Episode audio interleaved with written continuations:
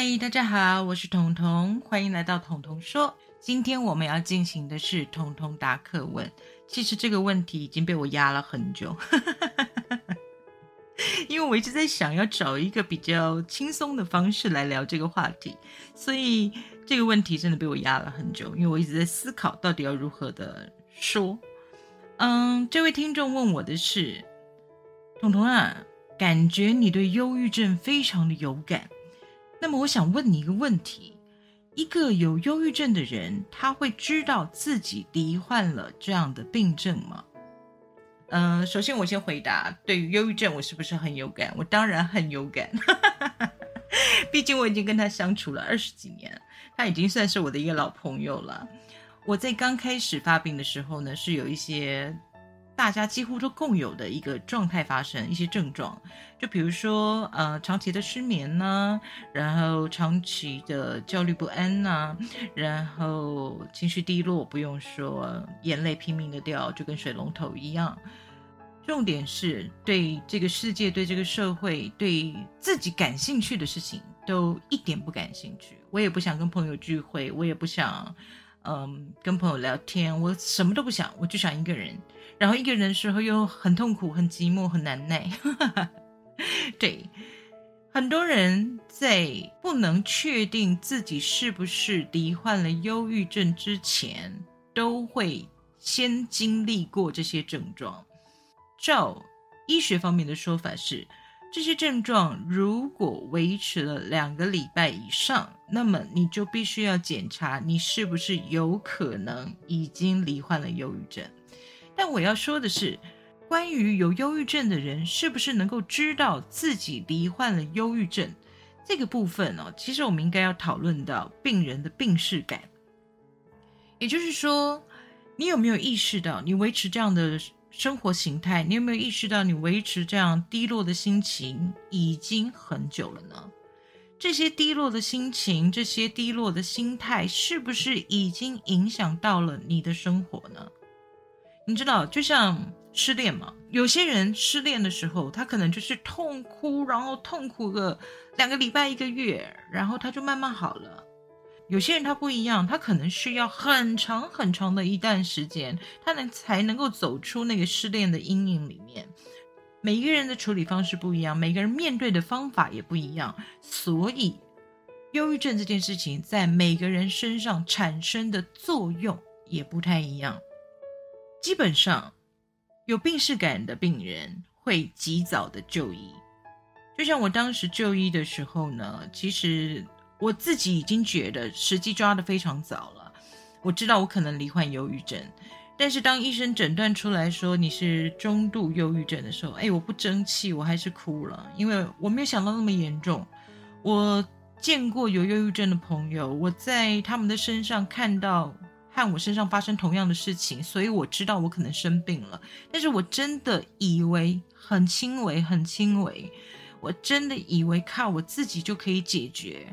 但是能够让我冷静的事物全部都失控了，然后情绪的低落跟失眠的状态越来越严重。所以我及时决定就医，我认为的及时，其实对医生来说已经是延误就医了。这就是我要说。如果当你的身边有朋友出现类似的症状、类似的反应的时候，请你好好的帮他一起观察，也请你自己好好的检查你自己的状态，然后决定要不要去寻求专业医疗的帮忙。因为你拖得越久，忧郁症就会变得越严重。忧郁症越严重，你就需要更多剂量的药物，更多的时间才能来慢慢处理掉忧郁症这个问题。忧郁症像什么呢？当你在情绪低落的时候，当你整个人处在跟这个世界不想要什么连接的时候，它会形成一种你内心的绝望，然后借由你对自己的绝望。就会在你的心里挖出一个坑，挖出一个洞，挖出一个位置，让忧郁症就这么理所当然的住进来。所以，如果能够及早治疗的话，是不是我们就能够减少它侵入我们的机会呢？是不是我们就能够好好的保护我们自己，不被这样的一个病症住进我们的心里。虽然我有很多忧郁症的经验，但其实隔了几年之后，我真正被确诊的病名其实是躁郁症。躁郁症跟忧郁症有所不同，忧郁症是有机会康复的。是的，这是好消息哦，忧郁症是有机会康复的，你可以完全的断药，你可以完全的摆脱，你可以重新过回你正常的生活。但是躁郁症不行，躁郁症是必须终身服药的，这个无解，很无奈，但是无解。而罹患躁郁症的我，其实。就医生的说法，一年之中至少有三分之二的时间也处在重郁的阶段，所以你说我对忧郁症会不会很有感呢？当然很有感啊，因为他在我身体住了这么久。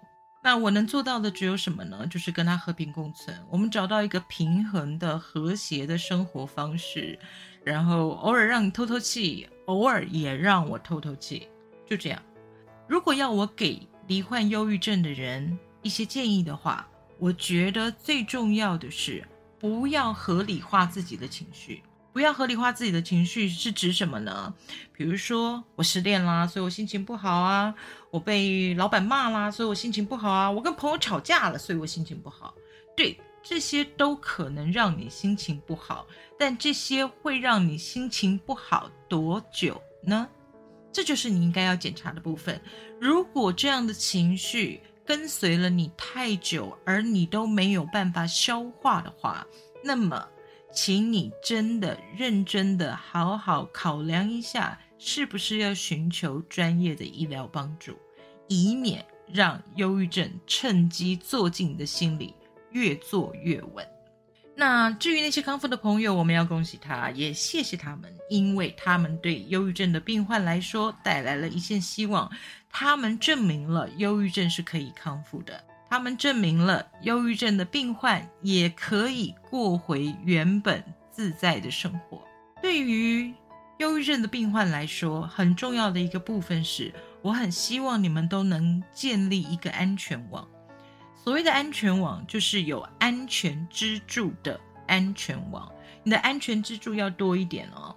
这个安全支柱可能包含了你的家人、你的朋友、你的同事，甚至包含你的医生。对，医生是重点，因为在必要的时候，医生是可以用药物来辅助你，加速你前进的脚步，加速你摆脱忧郁症的脚步。这一些。你设立的安全支柱，必须要是你相当信任的一个人，也就是当他们提出“哎，我觉得你不对劲哦，哎，我觉得你好像怪怪的哦”，你都要接受他们说的那些话，也就是你要当个小孩，你要乖乖听他们的话。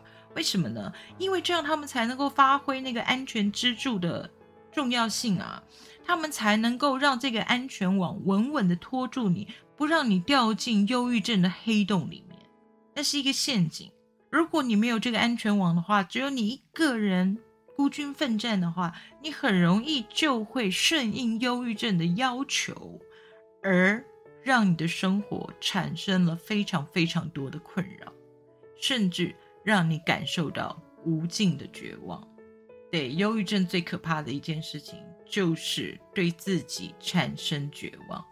当你对自己产生绝望的时候，你不会有想法要去改变，你不会有享受生活的本事。当你陷入绝望的时候，这个世界很多的事情都不会再让你感到兴趣，因为你会觉得这个世界跟你就是隔绝的。就以我的经验来讲好了，在我刚开始吃药的时候，我觉得药物在我身上的作用就像是帮我包上了一层保鲜膜。我的形容是保鲜膜。药物带来的保鲜膜让我可以看到、听到所有在我周遭发生的人事物，但是我的感受不见了。对我没有感受了，因为药物带来的保鲜膜将我隔绝了。也许它把我保护在一个很安全的范围里面，但我失去感受的能力。我知道，理智上知道现在发生的一切，我所看到的一切，这些都是真实的。但是在我的感受上，一切都那么的虚假，因为我们隔了一层膜，你知道吗？就是那种你推不开，你也挣不脱的那一层保护膜。虽然这是我的经验，但其实，在使用药物治疗的时候，你真的不要太害怕，因为你可以好好的跟你的医生讨论，好好的跟他讨论他开的药物让你有什么样的感受，造成什么样的困扰，这样医生才能够知道他应该要如何替你调整药物的剂量，甚至换另外一个替代药物来使用。关于这一点。我觉得，只要进入专业医疗体系之后，你只要记得和你的医生维持一个良好的信任关系，基本上我觉得都不会有太大的问题。不管你是已经康复的朋友，或者你还是在忧郁求勇的病患，我都要告诉你们，不要放弃希望。忧郁症真的、真的、真的是有可能康复的，而且。案例很多哦，我想我们也可以，我们有一天也可以将忧郁症控制的很好，我们有一天也可以将住在我们心里的忧郁慢慢慢慢的推出去，让我们变成一个更健康、更快乐的人。彤彤说：“我们下次再见喽。”